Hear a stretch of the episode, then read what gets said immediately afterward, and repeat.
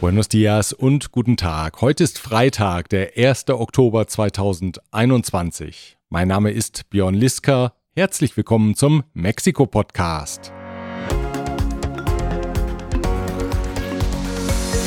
Diese Ausgabe erreicht sie mit der freundlichen Unterstützung folgender Firmen. Von Wobesser y Sierra, ihre Anwaltskanzlei mit einem spezialisierten German Desk. Global Mobility Partners, Ihr Spezialist für Umzüge von und nach Deutschland. ICUNet Group. Wir beraten, trainieren und begleiten Ihr Unternehmen und Ihre Assignees interkulturell weltweit. Rödel und Partner. Ihre maßgeschneiderte Wirtschaftskanzlei. Der deutsche Wahlomat ist ein Frage- und Antwortwerkzeug, das zeigt, welche zu einer Wahl zugelassene Partei der eigenen politischen Position am nächsten steht.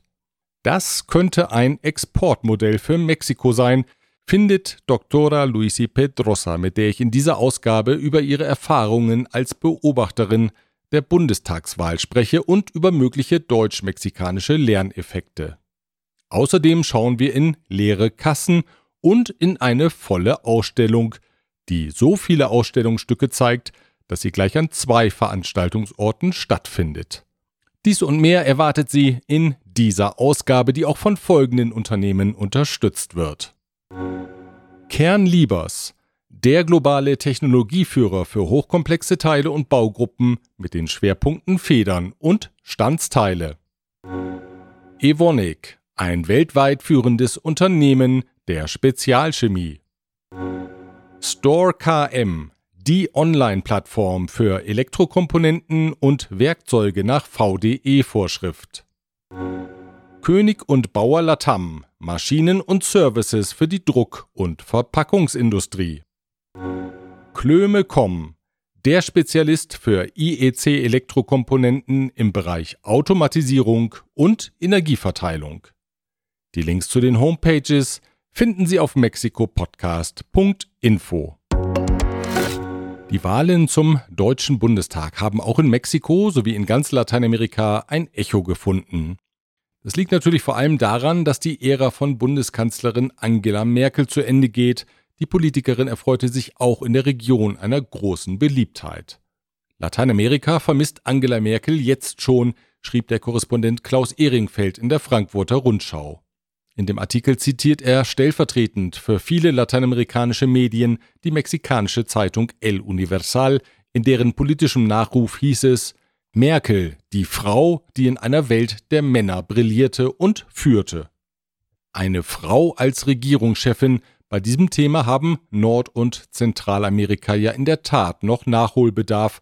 Zur Erinnerung, eine Regierungschefin gab es bisher weder in Kanada noch in den USA oder in Mexiko.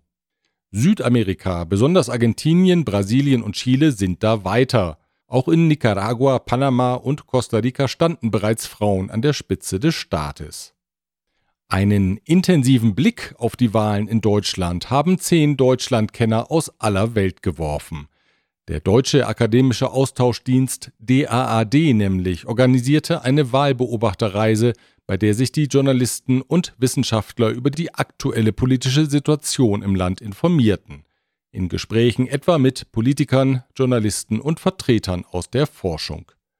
Die Reise führte die Delegation nach Berlin, Potsdam und Halle. Sie erlebten den Wahlkampf Endspurt und den Wahltag selbst ganz aus der Nähe. Über ihre Teilnahme an der Reise gesprochen habe ich mit der Politikwissenschaftlerin Dr. Luisi Pedrosa.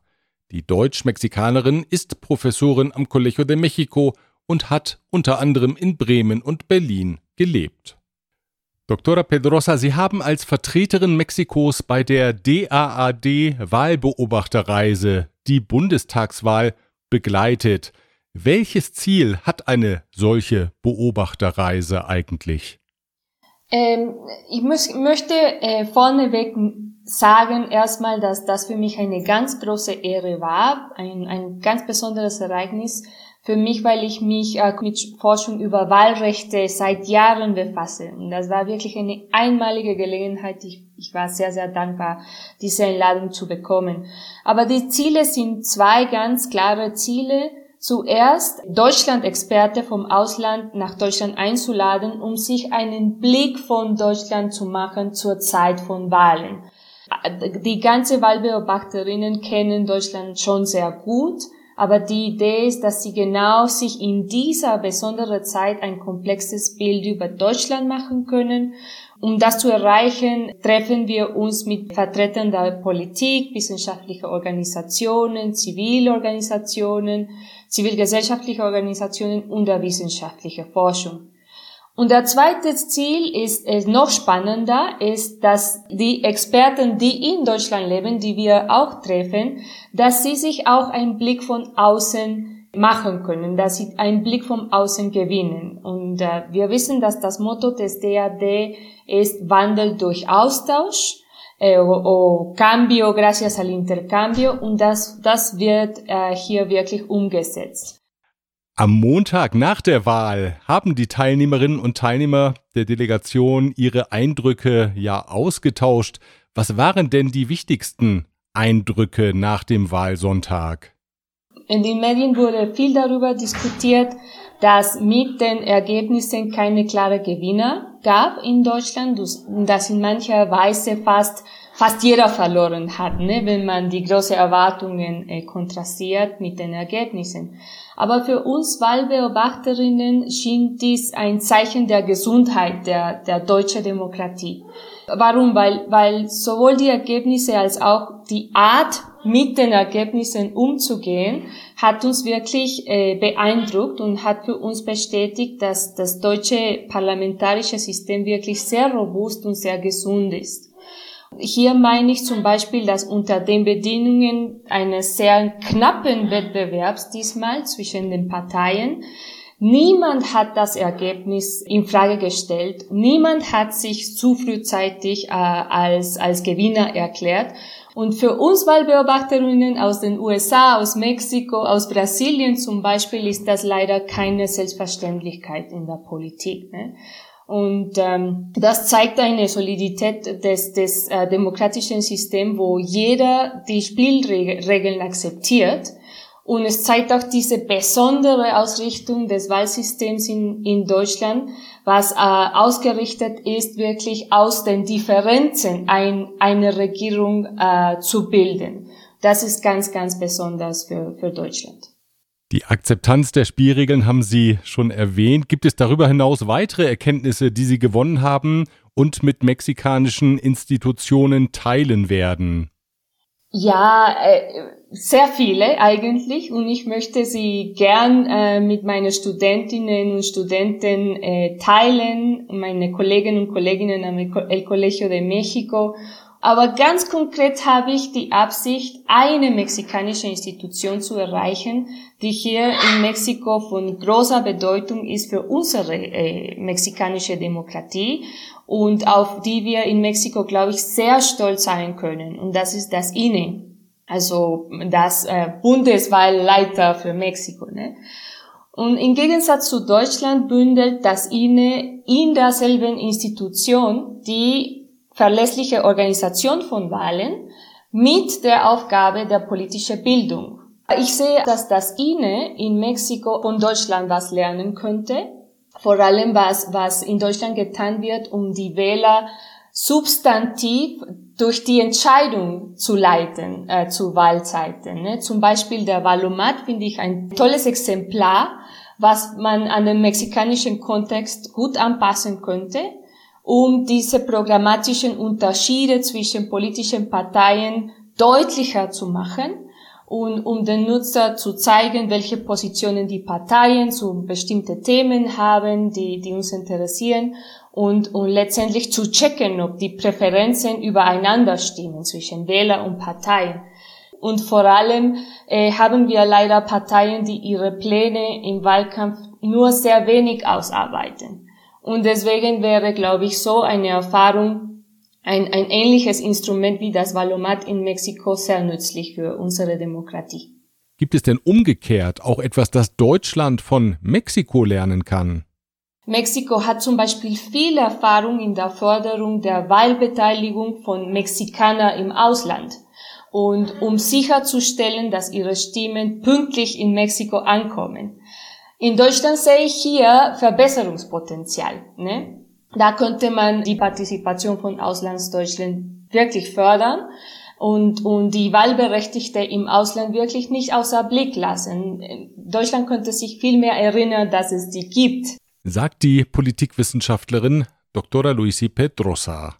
Und wenn Sie den eben erwähnten Valomat näher kennenlernen möchten, wir haben auf weitergehende Informationen dazu verlinkt von unserer Homepage mexikopodcast.info. Zurück nach Mexiko. Nach der Amtsübernahme haben die neuen Gouverneure auf die desaströsen Finanzen in ihren Bundesstaaten hingewiesen. Sie hätten nur leere Kassen vorgefunden, das Geld für die Zahlung der Gehälter von Angestellten und Beamten fehle ebenso wie das für Pensionszahlungen und Dienstleister, hieß es. Konkrete Klagen kamen von den neuen Gouverneurinnen und Gouverneuren in Chihuahua, Zacatecas, Sonora, Campeche, Nayarit und San Luis Potosí. Die Verschuldung dieser Staaten beläuft sich auf 98 Milliarden Pesos, umgerechnet gut 4,1 Milliarden Euro. Die Kolleginnen und Kollegen aus Michoacán, Guerrero und Colima dürften demnächst in das Klagelied einstimmen, denn dort stehen die Amtswechsel in den nächsten Wochen bevor. Hoch ist die Verschuldung auch in Nuevo León, das in den eben genannten Zahlen gar nicht erwähnt ist. Wie die Zeitung Reforma berichtet, hat der parteilose Jaime Rodriguez die Schulden im Laufe seiner Amtszeit um 20 Milliarden Pesos erhöht, auf jetzt gut 83 Milliarden Pesos. In praktisch allen genannten Bundesstaaten sind Demonstrationen von Staatsbediensteten an der Tagesordnung, weil ihre Löhne nicht gezahlt werden. Der neue Gouverneur von Zacatecas, der zur Partei Morena gehörende David Monreal, reiste bereits ins Innenministerium in Mexiko-Stadt und beantragte dort, der Bund möge bis Ende 2022 die Gehaltszahlungen für die Lehrer in Zacatecas übernehmen. Leere Kassen und unkontrollierte Verschuldung haben in der Vergangenheit nicht oder kaum zu Konsequenzen für die aus dem Amt geschiedenen Politikerinnen und Politiker geführt. Über einen härteren Kurs des Finanzamtes haben in den vergangenen Wochen zahlreiche Medien berichtet. Wer regelmäßig Bareinzahlungen auf sein Konto erhalte, müsse mit Kontrollen des Finanzamtes rechnen, hieß es. Denn die Banken seien jetzt verpflichtet, das Finanzamt monatlich über solche Geldflüsse zu informieren. Haftstrafen drohte das Finanzamt Buchhaltern in Unternehmen an, die illegale Machenschaften duldeten und nicht an das Amt meldeten. Ausgebrannt ist die legendäre Diskothek Baby O in Acapulco. Zeugen berichteten, bewaffnete Männer hätten das Gebäude Mittwochnacht in Brand gesteckt. Die Diskothek ist aufgrund der Covid-19-Pandemie seit Monaten nicht in Betrieb, Seit 45 Jahren war das Baby O ein beliebter Treffpunkt für Feierlustige, darunter Luis Miguel, Michael Jackson, Rod Stewart und Elizabeth Taylor. Auch Politiker und Narkogrößen kamen gern zum Feiern in die Diskothek. Irgendwo in der Vergangenheit hängen geblieben ist wohl der Besitzer des Baby O, Eduardo Cesarman. Der sagte gegenüber den Medien, er kenne Acapulco nur als freundlichen Ort, an dem es keine Gewalt gäbe. Für die Diskothek habe er niemals Schutzgeld zahlen müssen, beteuerte er. Die Ausstellung La Grandeza de México zeigt erstmals in Mexiko zahlreiche historische Objekte aus europäischen und US-amerikanischen Sammlungen. Es handelt sich um temporäre Leihgaben für die Ausstellung sowie um rückgeführte Stücke unter anderem aus den USA, Italien, Frankreich und Deutschland. 800 der insgesamt 1500 Ausstellungsstücke werden erstmals in Mexiko gezeigt. Viele der Leihgaben kamen auf Initiative der Ehefrau von Präsident López Obrador ins Land. Beatriz Gutierrez Müller war in europäische Hauptstädte gereist, um die Leihgaben zu beantragen. Die Ausstellung Grandeza de México verteilt sich auf zwei Orte, das Museo de Antropología Nacional im Chapultepec Park und den Sitz des Ministeriums für Bildung in der Straße Argentina im historischen Zentrum von Mexiko-Stadt. Die Einweihung der Ausstellung Grandeza de Mexico markierte den Schlusspunkt der Feierlichkeiten zu 500 Jahren Eroberung von Mexiko-Stadt und indigenem Widerstand sowie den 200 Jahren mexikanischer Unabhängigkeit. Aus dem Vatikan meldete sich Papst Franziskus mit einer Grußbotschaft an Mexikos Regierung. Er appelliert darin an eine Reinigung der Erinnerung und sagt, er selbst wie auch seine Vorgänger hätten bereits mehrfach die bei der Christianisierung der indigenen Völker begangenen Fehler bedauert. Ein geschickter rhetorischer Kniff des Papstes, denn eine neuerliche Entschuldigung für begangenes Unrecht musste er so nicht anbringen, und genau eine solche hatte Präsident López Obrador von ihm gefordert. Eine gleichlautende Forderung hatte der Präsident an das spanische Königshaus und die spanische Regierung adressiert, hier aber herrschte Schweigen. Das wenig diplomatische Vorgehen des Präsidenten, der die Forderung parallel der Öffentlichkeit präsentiert hatte, war in Madrid nicht gut angekommen. Im Namen der mexikanischen Regierung hat sich López Obrador in den vergangenen Monaten für die Ausrottungskriege der Vergangenheit bei zahlreichen indigenen Völkern entschuldigt. Am vergangenen Dienstag bei einem Besuch der Yaqui-Ureinwohner im Bundesstaat Sonora. Auf aktuelle Fehler kam der Präsident aber nicht zu sprechen, konkret auf das Versagen des Staates, die Sicherheit der Ureinwohner zu garantieren, die in ständiger Bedrohung durch das organisierte Verbrechen leben. Einen Tag vor dem Besuch von López Obrador wurden die Leichen von fünf getöteten Yaqui-Männern gefunden. Der Tequila wird immer beliebter in den USA. Die Produzenten freuen sich Jahr für Jahr über neue Ausfuhrrekorde. Rund 85 Prozent der Tequila-Produktion geht in die USA. Allerdings erfreut sich der Agavenschnaps auch an solchen Orten großer Beliebtheit, wo er einfach nicht hingehört. Bestes Beispiel ist das Flugzeugwerk in San Antonio in Texas, in dem Boeing-Arbeiter derzeit unter strenger Geheimhaltung zwei neue Air Force One für den US-Präsidenten zusammenbauen. Wie das Wall Street Journal berichtet, fand man in einem der beiden Flugzeuge eine größere Menge leerer Tequila-Fläschchen. Ein Boeing-Sprecher sagte, interne Untersuchungen seien eingeleitet worden, bisher sei unklar, wie die Fläschchen in so großer Menge in den Innenraum des Neubaus gelangen konnten, schließlich sei Alkohol im gesamten Werk tabu. Wir hätten da eine Erklärung, denn nach unserer Information wurde kürzlich ein einschlägig bekannter Investigativjournalist im Werk gesehen, der den kleinen Flachmännern nicht ganz abgeneigt ist. Es gibt sogar eine Tonaufnahme, als er sich am Werkstor präsentierte. Ja, ich bin Horst Schlemmer, stellvertretender Chefredakteur vom Grevemeister Tagblatt, immer knallhart nachgefragt. Weißt du Bescheid, ne? Na, das kleine Geheimnis behalten wir mal für uns. Kommen Sie gut ins Wochenende. Wir hören uns wieder am nächsten Freitag, wenn Sie mögen. Bis dahin.